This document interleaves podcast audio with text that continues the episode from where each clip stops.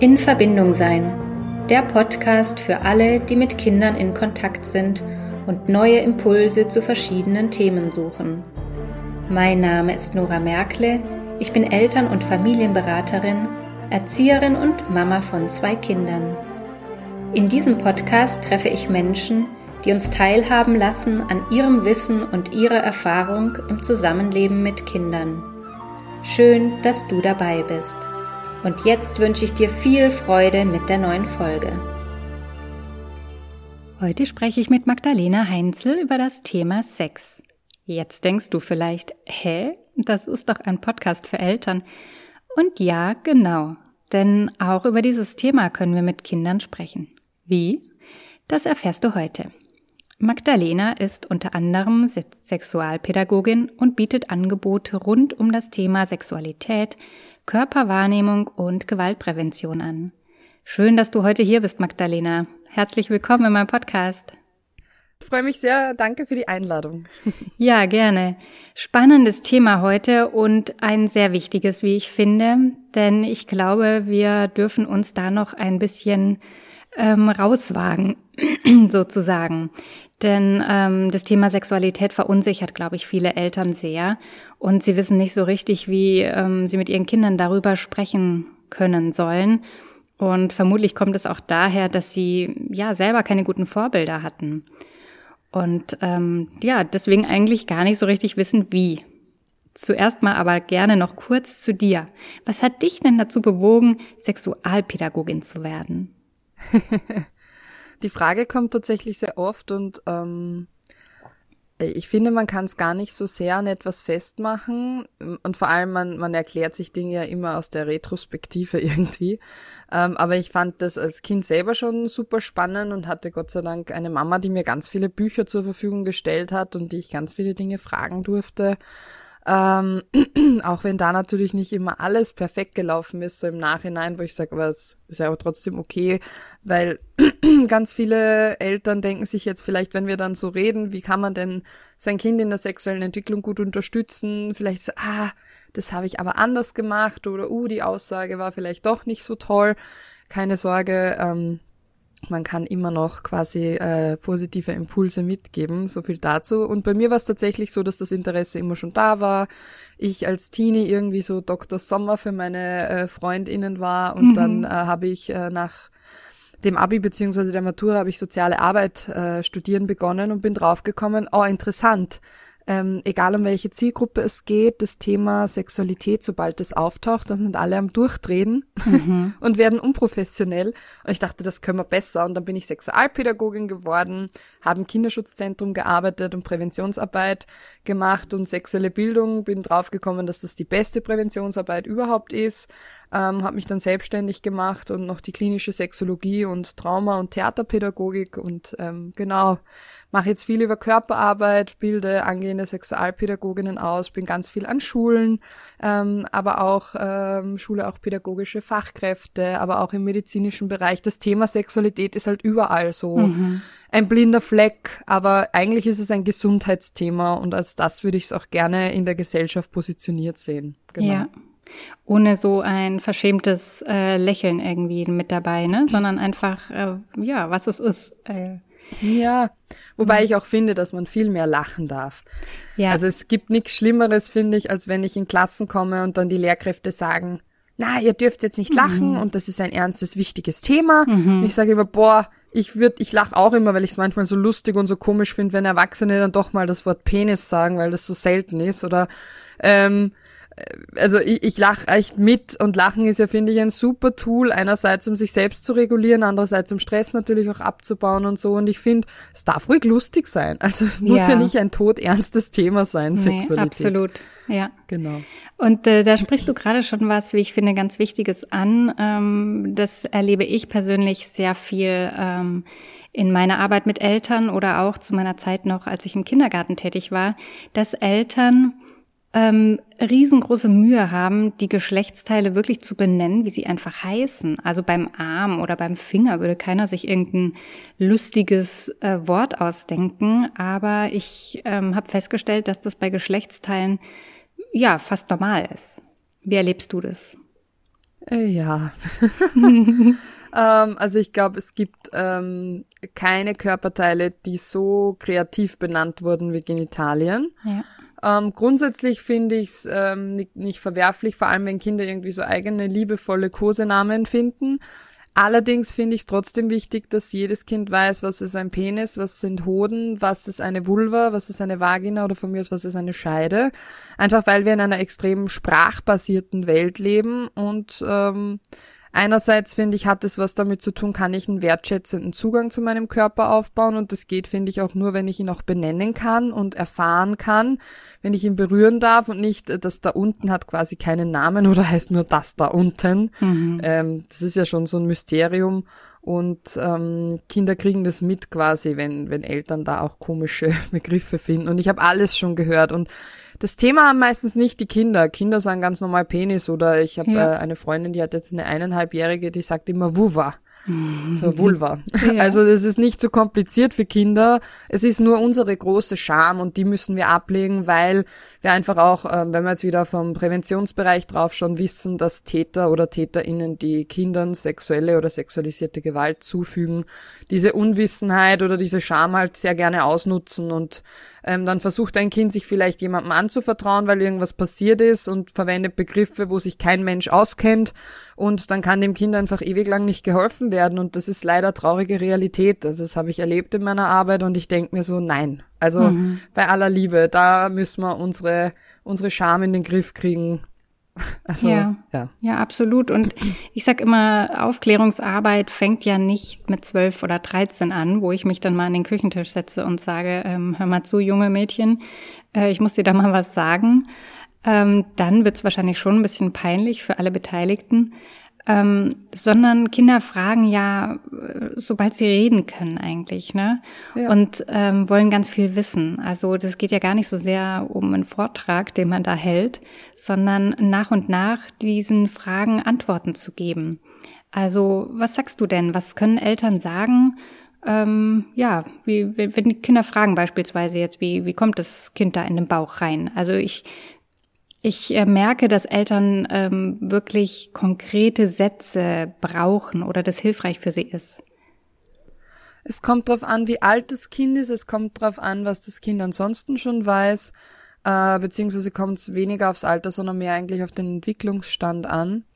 Und ähm, dass Kinder Fragen stellen, ja, aber sie stellen sie auch nur dann, wenn sie mitkriegen, okay, ich krieg von meinen Bezugspersonen eine Antwort dazu. Mhm. Ähm, ansonsten hören sie sich das irgendwann auf, weil sie erfahren haben, okay, da kriege ich sowieso keine Antworten weil ich immer wieder mal Eltern da sitzen habe von mir, die dann sagen, also mein Kind interessiert das überhaupt nicht, das hat noch nie eine Frage dazu gestellt. Und ich denke mir so, hm, mhm. vermutlich wurde es bei den ersten Malen, wo es das getan hätte, mit einer Antwort wie, dafür bist du noch zu klein, das erkläre ich dir später oder peinliches Schweigen. Ähm, äh, ja, ja, wurde ihm das quasi entgegengebracht. Aber auf die Frage, war das jetzt, wie kommt das Baby in den Bauch oder wo kommt das Baby raus?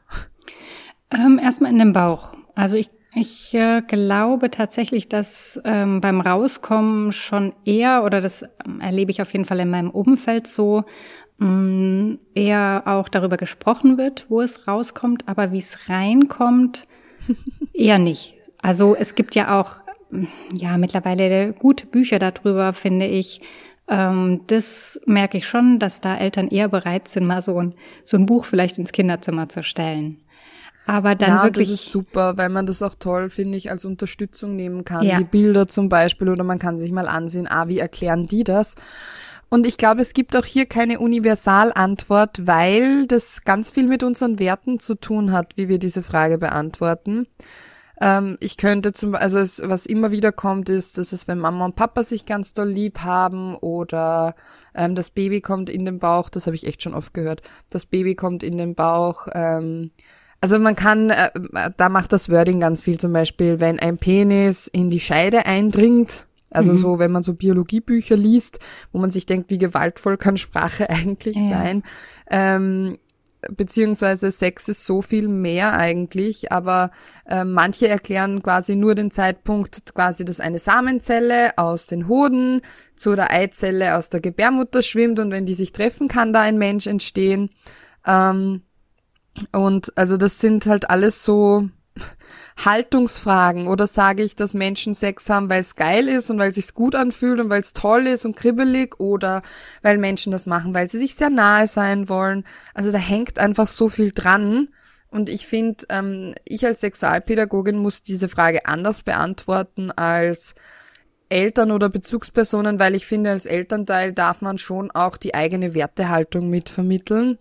Aber wenn da jetzt, äh, ich muss ein bisschen konkreter machen, wenn da jetzt ein Kind mit fünf Jahren vor mir sitzen würde, ähm, ähm, das sich quasi auch mit den unterschiedlichen Körperteilen schon auskennt, dann würde ich sagen, einmal im Monat, da reift ähm, in der Gebärmutter quasi im Bauch ähm, eine Eizelle heran und die wandert dann da durch den Eileiter. Da kann man sich auch super Bilder dazu nehmen oder eben Bücher mit Bildern. Ähm, und wenn die von einer Samenzelle befruchtet wird, die, die schwimmen da quasi in den Hoden und die kommen dann über den Penis von raus. Wenn sich so ganz, ganz toll anfühlt, dann kann da ein Baby entstehen. Und wenn die fragen, wie kommen die zusammen, kann man sagen, manchmal finden das Menschen ganz, ganz toll, wenn die Vagina, das ist so ein beweglicher Muskelschlauch, den Penis aufnimmt aufnehmen ist ein ganz anderes Wording wie bitte mhm. reinstecken oder eindringen, mhm. ähm, aufnimmt und dann bewegen sich die beiden Menschen und ruckeln so ein bisschen miteinander, weil sich das total schön anfühlt für die zwei. Und dann, wenn es ganz schön ist, dann können vorne eben Samenzellen rausschwimmen und wenn die im richtigen Moment auf eine Eizelle treffen, dann kann daraus sogar ein Mensch entstehen. Mhm. Jo. Ja. Ja, genau. Also ich glaube, dass es auch wichtig ist, dass dass Eltern sich wohlfühlen mit dem, wie sie es sagen, ne? weil es äh, schwingt ja auch immer irgendwie mehr mit als einfach nur die Wörter oder die, die Sätze, die man so, hm, ich sage mal, auswendig gelernt hat. Mhm. Ähm, und ähm, weil du jetzt das auch gerade angesprochen hast, ne, mit dem einmal im Monat, ähm, finde ich auch ein ganz wichtiges Thema, dass zum Beispiel Mütter offen über ihre Periode sprechen. Also nicht nur mit Frauen, die das oder Mädchen, die das irgendwann auch bekommen, sondern auch mit Jungs. Und ähm, ja, da erlebe ich, da erlebe ich gerade selber ganz spannende Sachen mit meiner Tochter, weil die sich gerade riesig dafür interessiert, die ist fünf. Und ähm, also sich jetzt quasi schon darauf freut, dass sie das irgendwann auch haben darf. Und es ist äh, so, so spannend zu erleben, dass das, also es ist in unseren Köpfen noch als so negativ behaftetes was kein Mensch braucht, keiner will und jeder froh ist, wenn es vorbei ist, äh, gespeichert. Und, mhm. ähm, und dass auch da irgendwie ein Umdenken stattfinden darf, äh, finde ich, das als, als wertvoll zu sehen und als Geschenk irgendwie auch, was uns Frauen irgendwie auch vorbehalten ist. Ja. Ja, ist auch, genau. ein, auch ein Thema, was äh, bei Sexualität, äh, denke ich, eine große Rolle spielt. Absolut. Und, ähm, und da geht's natürlich auch wieder um Wertschätzung. Und spannend finde ich da einfach auch, ähm, dass für ganz viele Kinder ist ja Blut automatisch mit mhm. Verletzung verbunden. Und da ist deswegen oft eine Riesenverunsicherung und darum finde ich es umso wichtiger, dass man äh, da einfach offen mit ihnen spricht, was das ist, was da im Körper passiert. Ähm, und ich finde auch, dass das äh, unabhängig vom Geschlecht vermittelt werden sollte, weil ich finde, man kann auch mit ähm, quasi Mädchen über den ersten Samenerguss zum Beispiel sprechen oder was mhm. sich da in der Pubertät verändert oder Stimmbruch und so Sachen. Das ist ja alles spannend und taucht sowieso früher oder später auf. Ne? Ja. Ja, absolut. Und du hast vorhin schon ein Thema angesprochen, was äh, mir auch sehr wichtig ist. Das ist der sexuelle Missbrauch, der ähm, ja leider immer noch stattfindet und auch im Zeitalter der Digitalisierung und wo alles so äh, online abläuft, äh, vielleicht auch noch mal mh, hm, gefährlicher oder unvorhersehbarer geworden ist, auch für Eltern. Ähm, wie können wir mit unseren Kindern darüber sprechen, dass es überhaupt so etwas gibt und äh, wie können wir auch vorbeugen? Ähm, gut, also das erste ist, man kann sein Kind nie komplett schützen. Das wäre eine Illusion. Ja. Ähm, statistisch gesehen wird jedes vierte bis fünfte Mädchen und jeder neunte bis zwölfte Junge vor dem 16. Lebensjahr von sexueller oder sexualisierter Gewalt durch Erwachsene betroffen sein. Wichtig, das ist nicht dasselbe, wie wenn Kinder untereinander diese genitalen mhm. Spiele spielen, sondern wirklich, äh, wenn Erwachsene oder ältere Jugendliche quasi mit Kindern und Jugendlichen ähm, solche ähm, genitalen Handlungen machen, beziehungsweise ihnen Gewalt zufügen. Und ähm, die beste Prävention ist sexuelle Bildung. Denn wenn ich weiß, was Sexualität ist und dass man das äh, macht, weil sich schön anfühlt und dass das Erwachsene nie mit Kindern machen, ähm, dann äh, weiß ich zumindest schon mal, dass das nicht so in Ordnung ist und ich habe Worte dafür, ich kann mich ausdrücken und ich kann mir Hilfe holen, wenn da etwas ist. Und der nächste wichtige Punkt, ähm, ganz häufig wird gesagt, ein Kind muss lernen, Nein zu sagen, aber für ein Nein braucht es erstmal eine Wahrnehmung. Das heißt, eigentlich müssen Kinder und eigentlich sollten wir Erwachsene das auch lernen, uns in unserem Körper wahrzunehmen und zu spüren. Denn nur wenn ich mich selber wahrnehmen und spüren kann, dann kann ich auch meine Grenzen wahrnehmen und spüren. Jetzt ist es aber so, ähm, dass wir ganz häufig Kindern irgendwie verwehren, dass sie lernen, sich gut zu spüren weil das halt auch oft mit äh, Dingen verbunden ist, die wir vielleicht nicht so gern mögen, wie Kinder, die laut sind, die dreckig sind, die herumschreien, ähm, die wild herumtoben, äh, weil all das quasi natürlich auch die Körperwahrnehmung fördert. Ähm, und ähm, ganz häufig wollen wir lieber brave, ruhige Kinder, die da mhm. ein Putzle bauen oder sich selber still beschäftigen. Ähm, und das kann schon hin und wieder passen, aber grundsätzlich geht es darum, die Wahrnehmung zu fördern und einfach hinzuschauen und zu sagen, okay, du kannst jederzeit zu mir kommen mit so einem Gespräch. Das ist die beste Prävention, wenn dein Kind weiß, dass es jederzeit mit allem zu dir kommen kann. Mhm. Ähm, und dann finde ich, ist es auch noch wichtig, so eine, ähm, eine gewisse Skepsis an den Tag zu legen und Interesse an der Lebenswelt vom Kind. Das heißt, wenn ich mein Kind irgendwo bleiben lasse, sei es jetzt ein Sportverein oder eine Jugendgruppe oder Musikschule oder so, dass ich mir anschaue, wie gehen die denn dort um? Und natürlich auch gerade wenn es um, um Vereine und Einrichtungen geht, haben die sexualpädagogische Konzepte und haben die auch ein Schutzkonzept. Was tun die, wenn da quasi äh, eine Anschuldigung gegen einen Trainer oder eine Trainerin kommt? Also ich finde, da dürfen sich Institutionen äh, langsam nicht mehr rausreden, weil ja. das ist, äh, hat was mit Sorgfaltspflicht zu tun und äh, ich hoffe, dass das bald flächendeckend in allen Einrichtungen, die mit Kindern und jungen Menschen arbeiten, einfach äh, Standard sein muss. Ja? Mhm. Also da finde ich, darf man als Elternteil auch gerne mal ein bisschen unbequem sein ja. oder ein bisschen nervig. Absolut. Absolut. Und äh, weil du das Nein ähm, vorhin angesprochen hast, ähm, dass Kinder lernen, Nein zu sagen, ähm, auch zu sehen, dass sich das ja nicht nur ausschließlich auf den sexuellen äh, Bereich ähm, bezieht. Ja. Also, mhm. weil da sagen natürlich alle Eltern, na klar, mein Kind darf Nein sagen und es muss akzeptiert werden. Und wenn wir dann mal sehen, wie oft wir diese Grenze bei Kindern ja übertreten, also Kindern mhm. quasi zeigen, dein Nein zählt nicht oder ist nicht wichtig genug oder das ist okay, wenn Erwachsene das dann übergehen. Also ja, in ganz anderen okay, Bereichen. Ich entscheide, was gut ist für dich. Ja. Ne? Ja. Und dann soll es in diesem anderen Bereich, also nur in diesem Bereich anders sein. Das funktioniert natürlich nicht. Und deswegen, ähm, ja, ist mir auch nochmal wichtig, darauf hinzuweisen, dass das äh, natürlich auch in anderen Bereichen ähm, wichtig ist für Kinder zu spüren, es ist okay, auch mal Nein zu sagen. Und da ist jemand, ja. dem ist es wichtig und der sieht es und der akzeptiert es vor allem.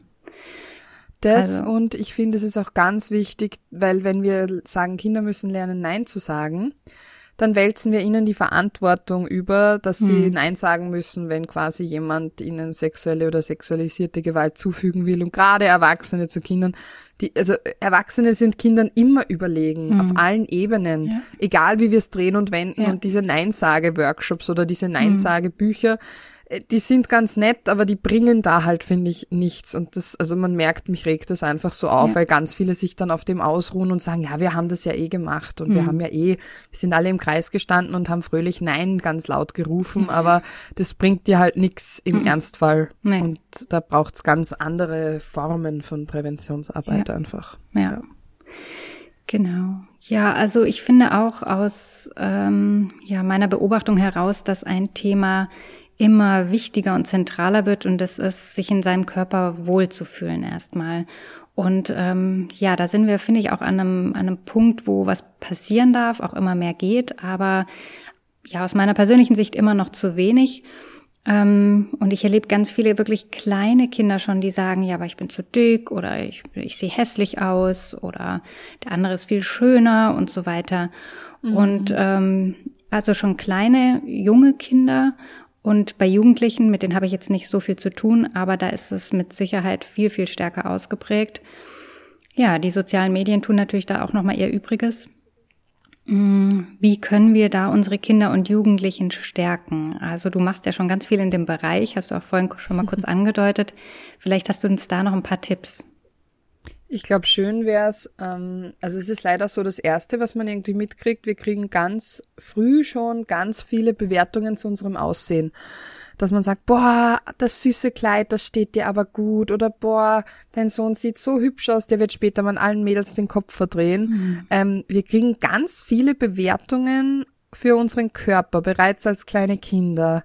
Oder boah, die ist aber schon ein bisschen dick jetzt schon, ne? Der Babyspeck ist schon noch dran. Also solche Sachen, wo ich mir einfach mhm. denk, können wir bitte aufhören, ungefragt Körper zu kommentieren und können wir bitte anfangen, äh, nicht immer nur das Aussehen positiv äh, ähm, quasi zu beurteilen oder bewerten, sondern vielmehr mal dahin zu schauen, was kann mein Körper eigentlich alles? Was ermöglicht mir mein Körper? Man kann zum Beispiel sagen, boah, voll cool, dass dein Körper äh, von gestern auf heute über Nacht so toll die ganzen Bakterien und Viren bekämpft haben, dass es dir besser geht heute. Oder voll cool, dass unser Körper sich die ganzen Vitamine aus einem Apfel raussaugen kann. Das macht er ganz alleine. Oder wie schön, ähm, dass man, wenn man sich in eine Kuscheldecke einkuschelt, dass man das so toll fühlen kann auf der Haut. Oder wow, wie toll, wie laute Geräusche du machen kannst, wenn du schreist und dir dabei auf die Brust trommelst oder so. Also weg vom wie sehe ich aus hin zum wie fühlt sich mein Körper an mhm. weil wenn dieses äh, wenn diese Wahrnehmung größer wird dann ist das Aussehen nicht mehr so wichtig und nicht mehr so relevant und das können wir uns als Erwachsene natürlich auch mitnehmen und wir sind immer Vorbilder ja. also bitte ähm, selber mal schauen, wie rede ich denn über mich selbst und über meinen Körper? Bin ich liebevoll damit? Klatsche ich mir die Tagescreme ins Gesicht oder mache ich das sanft und liebevoll? Also das sind, Kinder machen uns ja ständig nach mhm. und da natürlich auch. Also sich das einfach auch mitzunehmen und gerade beim Essen nicht irgendwie drüber zu reden, boah, jetzt habe ich wieder gesündigt. Oder, puh, jetzt muss ich erstmal wieder eine Stunde Sport machen, damit mhm. ich den Burger quasi mir verdient habe mhm. und so. Mhm. Also, sondern also da hängt so viel mit dran. Du ja. siehst, wir kommen von A nach B nach C. Absolut. Ähm, das, das, wäre ein Thema für ja. sich tatsächlich, aber ich finde es ja. Äh, dennoch sehr wichtig, da auch mal kurz anzuschneiden. Aber ja, ähm, ja ich, ich, überlege tatsächlich, ob ich da mal ein extra Thema noch raus, äh, draus mache, ja. Genau, aber das äh, wäre natürlich da einfach auch hinzuschauen.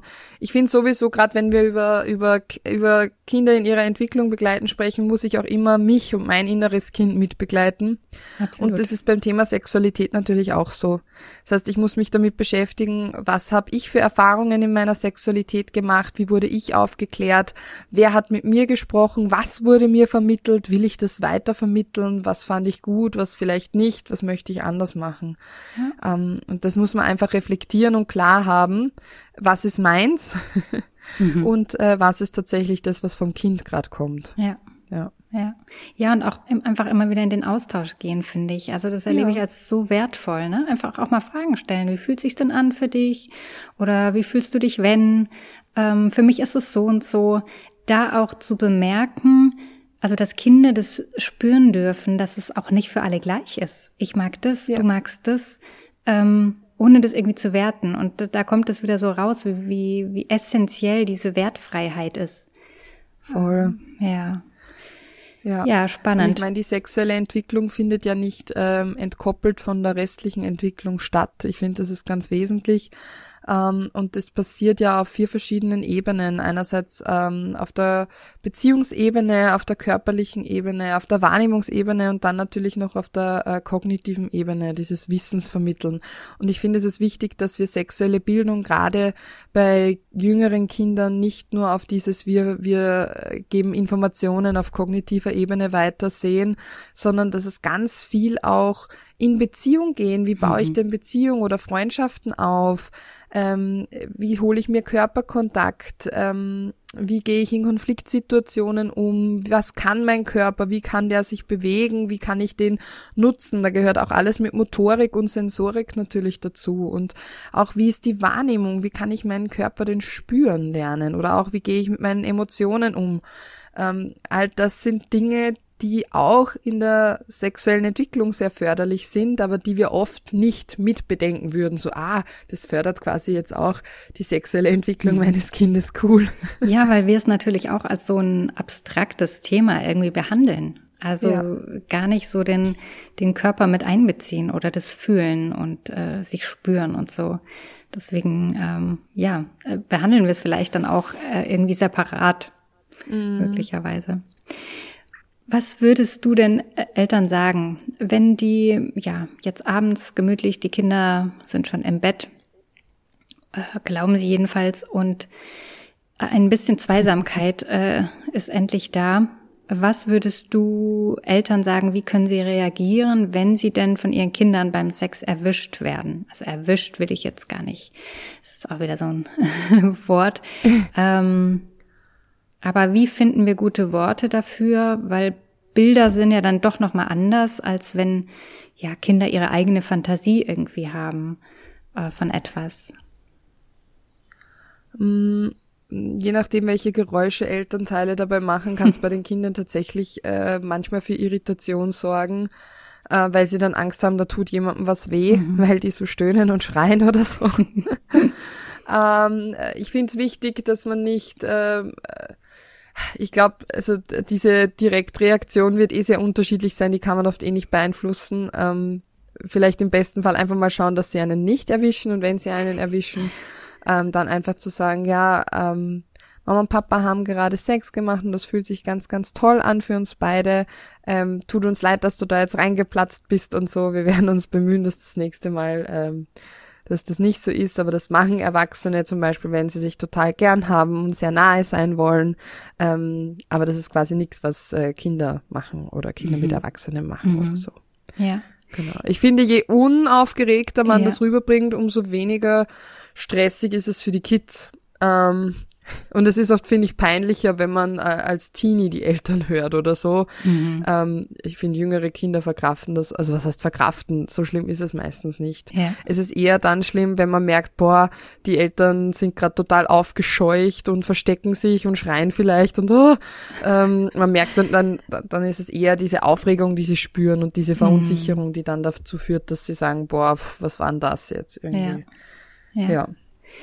Okay, und äh, angenommen, also ich bin sechs Jahre alt und frag dich, was ist Sex? Was antwortest du?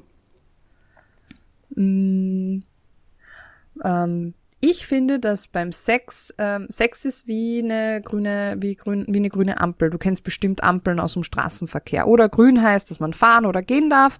Gelb ist so, ja, entweder bereit machen, es wird gleich grün, oder Achtung, es schaltet gleich auf Rot um und Rot ist so, nee, stopp. Und ich finde, beim Sex braucht es drei grüne Ampeln und die erste grüne Ampel, die es braucht, ist im Kopf. Das heißt, dass mich Sex interessiert, dass ich das spannend finde, da die Ampel auf grün ist. Wenn ich mir allein beim Gedanken schon denke, voll komisch und eklig, dann ist natürlich da die Ampel auf Rot oder vielleicht Gelb. Ähm, und dann ist es auch kein Sex. Die zweite grüne Ampel, die es braucht, ist das Bauchgefühl oder das Herz, dass man sich einfach ganz wohl fühlt und sicher fühlt und dass das ein angenehmes Gefühl ist. Und die dritte grüne Ampel, das kennst du vielleicht auch, ist so dieses, dieses Kribbeln im Genitalbereich, wenn sich das so ganz schön anfühlt, so itzelbritzelig. Ähm, und wenn alle drei Ampeln quasi auf grün sind bei einem Menschen, dann kann man Sex haben. Und wenn zwei Leute miteinander Sex haben wollen, dann braucht es sechs grüne Ampeln. Drum heißt es Sex. Nein, Spaß beiseite. Aber es geht einfach darum, dass Menschen miteinander Sachen machen, die sich ganz, ganz toll und gut anfühlen. Aber die meisten Erwachsenen verstehen unter Sex, dass eine Vagina einen Penis aufnimmt und sich das dann auch ganz toll anfühlt. Aber ähm, nicht für alle Menschen ist das Sex. Nicht alle finden das super toll und angenehm. Und wenn man sich die ganze Zeit denkt, so, Ih, warum machen das Menschen überhaupt? ähm, keine Sorge, du musst niemals in deinem Leben Sex haben, wenn du nicht willst. Und das machen, wie gesagt, immer nur die Leute, ähm, machen das, worauf sie Lust haben. Genau. Ja, schön. Sehr schön. Gefällt mir.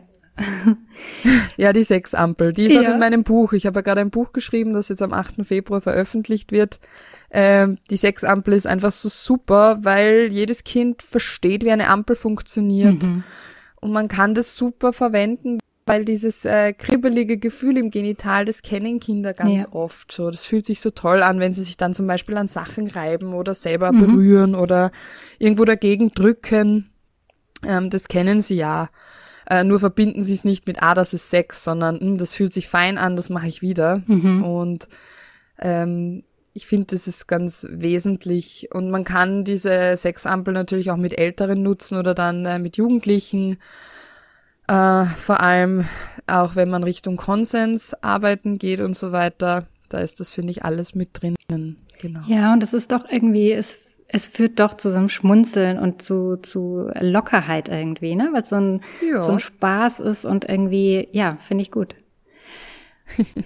Was sagst du denn? Soll ja auch lustig sein. Genau. Das ist ja das coolste Thema überhaupt. Ja, ja, und auch da eben so ein bisschen Lockerheit reinzubringen, weil das ist äh, ja dann schon manchmal so, so ein bisschen steif irgendwie, ne?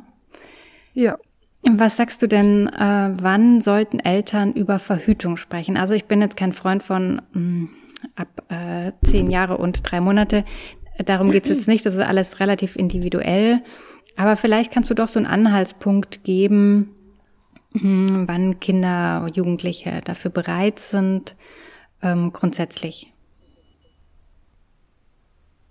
So bereit sind. Ähm ich finde, wenn sie mitkriegen, dass zum Beispiel äh, die Bezugsperson die Pille nimmt, kann man ihnen erklären, wofür das ist. Oder wenn sie die Kondompackung in, in der Nachtschublade gefunden haben, dass es keine Luftballons sind, sondern dass das äh, quasi wie Gummihandschuhe für den Penis ist ähm, und dass da quasi die Spermien aufgefangen werden, damit man nicht schwanger werden kann. Genau. Mhm. Und dann wirft man das weg. Also ähm, finde auch nicht schlimm, wenn, wenn Kinder mal, wenn sie interessiert sind, so ein Kondom auspacken dürfen. Äh, irgendwann ekeln sie sich sowieso davor, ja. aber am Anfang, also ja, also das ist, finde ich, auch eine Form der Aneignung und ich finde gerade Verhütung ist dann oft, äh, würde ich auch immer ein bisschen früher anfangen, aber wenn ich zum Beispiel in, in Grundschulklassen bin, wo neun, zehnjährige sind, dann kommen meistens eh so Sachen wie Pille, weil das haben sie schon gehört ähm, je nachdem, was die Eltern nehmen. Manchmal haben sie auch mitbekommen, dass, äh, dass jemand schon eine Spirale hat oder Kondome. Kondome kennen sie meistens. Ähm, da kommen dann auch oft so süße Fragen wie, ja, aber äh, wieso gibt es dann Kondome mit Geschmack, wenn die ja einfach nur die Spermien auffangen sollen, weil die Vagina hat ja keinen Geschmackssinn, ja. oder? Ja. Ähm, Sehr clever. ähm, das sind super gute Fragen. Ich finde das richtig großartig, ja. weil sie total kombinieren. Ja. Ähm, aber ich finde, Verhütungsmittel würde ich so ab zehn Jahren einfach durchbesprechen. Das mhm. ist in der Regel noch ein Alter, wo sie selber noch nicht so nutzen, aber wo sie zumindest mal was drüber gehört haben und ähm, auch da einfach, dass es mehrere Möglichkeiten gibt und ich finde es auch bei Kondomen, gerade wenn man das Jugendlichen schmackhaft machen will, nicht zu sagen, du musst einen Gummi nutzen, weil du kannst ganz schlimme Krankheiten kriegen und du kannst jemanden schwängern oder so, sondern eher in die Verantwortung zu gehen und zu sagen, hey, das ist eigentlich der einzige Moment in deinem Leben, wo du mitentscheiden kannst, will ich Papa werden oder nicht. Mhm. Das ist ganz was anderes, weil da geht es um deine Entscheidungsfähigkeit. Ähm, der ganze Rest, du bist für dich selber verantwortlich, aber das, ähm, da kann, das ist der einzige Moment, wo du das mitbestimmen kannst. Ja. Will ich Papa werden oder nicht? Ja. Und wenn du es nicht willst, dann äh, ist quasi der Gummi das ja mhm. Mittel zur Wahl. Ähm, aber auch da kann man total viel lachen. Ähm, welche Verhütungsmittel gibt's denn so? Auch welche Menstruationsprodukte gibt's so? Mhm. Ich finde auch das sollte Thema sein, dass man einfach auch zum Beispiel, wenn man mal im, im, im, im, in der Drogerie steht, dass man die Sachen herzeigt und sagt, ah schau, das kann man sich in die Unterhose kleben und das ist dafür. Und man kann sich aussuchen, was man, was man mag. Und Periodenunterwäsche ist für viele auch eine ganz tolle ähm, Möglichkeit, gerade ähm, Leute, die zum ersten Mal menstruieren und so, da ist das schon ganz fein auch eigentlich. Ja, ja, also da kann ich auch noch ein, ein lustiges Beispiel von meiner Tochter erzählen, weil sie meinte letztens, also ich benutze Menstruationstassen und sie letztens meinte, ähm, ob man das kaufen muss oder ob das dann mit, ob das dann einfach entsteht, wenn dann das Kind äh, eine Frau wird und das auch hat, ob das dann einfach kommt. ja. Also ähm, sehr, sehr süß auf jeden Fall. Ähm, ja, auch ja, Momente, wo man einfach auch gemeinsam lachen kann und ähm, voll und das ist so, so wertvoll, weil mhm. es wird einen Zeitpunkt geben, wo mit den Eltern oder Bezugspersonen nicht mehr so viel über dieses Thema gesprochen werden möchte, ja. wo dann eher die Peer Group einfach wichtiger wird. Ja. Und deswegen macht es so Sinn, diese ersten Jahre einfach auch zu nutzen, weil man da wunderbar auch seine eigenen Werte mitvermitteln kann. Schau mal, mir ist das und das total wichtig beim Thema Sexualität. Mhm. Ja. Mhm. Also es ist eigentlich eine Chance, die wir nutzen könnten. Ja, absolut. Ja, wir sind schon fast am Ende, liebe Magdalena. Magst du uns zum Schluss vielleicht noch drei oder wie viele du magst Impulse mitgeben aus deiner Sicht? Ja, ähm, was sind für dich die drei wichtigsten Dinge, die wir Kindern beim Thema Sexualität mitgeben können? Ich glaube, das Wichtigste ist, dass wir uns selbst mit unserer eigenen Sexualität und Sexualbiografie beschäftigen, damit wir nicht Dinge projizieren, die gar nicht zu den Kindern gehören, sondern zu uns.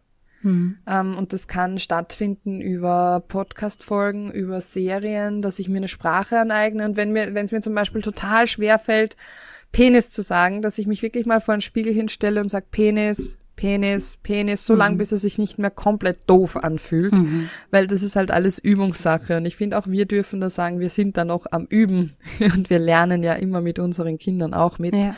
Also das finde ich ganz wesentlich. Ähm, dann natürlich auch, dass jedes Bewegungsangebot gut ist. Jede, und da geht es jetzt nicht irgendwie darum, äh, leistungstechnisch hinzuschauen mhm. oder super sportlich zu sein, aber einfach ähm, auch Kinder nicht immer so versuchen zu bewahren, dass sie auch mal auf den Baum raufklettern dürfen oder da rauch, raufsteigen, auch wenn sie dann mal stürzen und so, ja. Mhm. Ähm, aber wenn man sie komplett bewahrt, äh, verwehrt man ihnen ganz viele lustvolle Wahrnehmungen und lustvolle Lernfelder. Und das finde ich dann äh, viel trauriger, als wenn sie sich vielleicht mal das Knie voll aufschürfen oder ja, so. Ja. Ähm, das ist, finde ich, auch ganz wesentlich. Und dann, dass sie jederzeit kommen dürfen. Also, dass man über das Thema Sexualität sprechen kann, dass man darüber lachen darf, dass es Bücher gibt. Genauso neben den Abenteuer- und Prinzessinnen-Geschichten gibt's dann halt auch Körperbücher oder Bücher rund ums Thema Sexualität. Einfach, dass das auch Thema ist, dass man drüber sprechen darf und dass sie sich jederzeit melden können, wenn sie dazu was wissen wollen, ja. Mhm. Ähm, und ich glaube, das ist so eine Grundhaltung, die mir sehr wichtig ist. Mhm. Ja. Okay, und dann kommen wir jetzt zu meiner letzten Frage und die stelle ich allen, die hier zu mir in den Podcast kommen. Und das ist, was würdest du der kleinen Magdalena heute sagen wollen oder mit auf den Weg geben? Du bist ein ganz großes Geschenk für die Welt und Fehler machen ist voll in Ordnung, das gehört dazu. Und wichtig ist, dass man einfach immer wieder aufsteht und weiter seine Fehler macht. Weil irgendwann ist was dabei, was dich dann dorthin führt, wo du, ja, wo du gebraucht wirst und wo das, wo du gut, wo es dir einfach gut gehen darf auch, ja. Wie schön. Dankeschön, dass du dir Zeit genommen hast.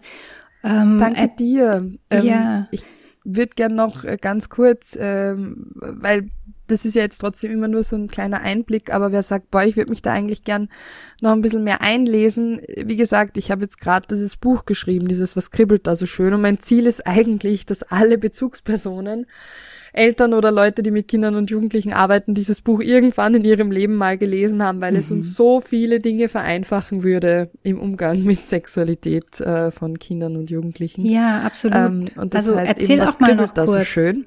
wo man dich dann findet. Also du hast ja zum Beispiel auch einen eigenen Podcast äh, ja, genau. nur zu diesem Thema. Ähm, das werde ich natürlich alles verlinken.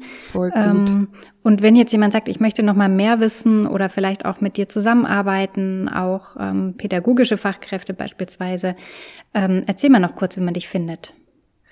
Ähm, man findet eigentlich alles unter äh, sexologisch, also www.sexologisch.com ist die Website, aber sexologisch auch als Podcast beziehungsweise auf Instagram, äh, TikTok und Pinterest und so weiter. Und das Buch heißt eben Was kribbelt da so schön mhm. und wird im Belz Verlag erscheinen am 8. Februar. Man kann es bereits vorbestellen mhm. und ich freue mich natürlich, wenn ja wenn damit äh, der Alltag erleichtert wird. Und yeah. es soll, also mein Ziel war eigentlich, ein lustiges Buch zu schreiben, das man dann abends im Bett lesen kann und wo man dann hin und wieder laut loslachen muss und dann sagt, schau mal, was ich gerade gelesen habe und so. Also das wäre eigentlich das Ziel.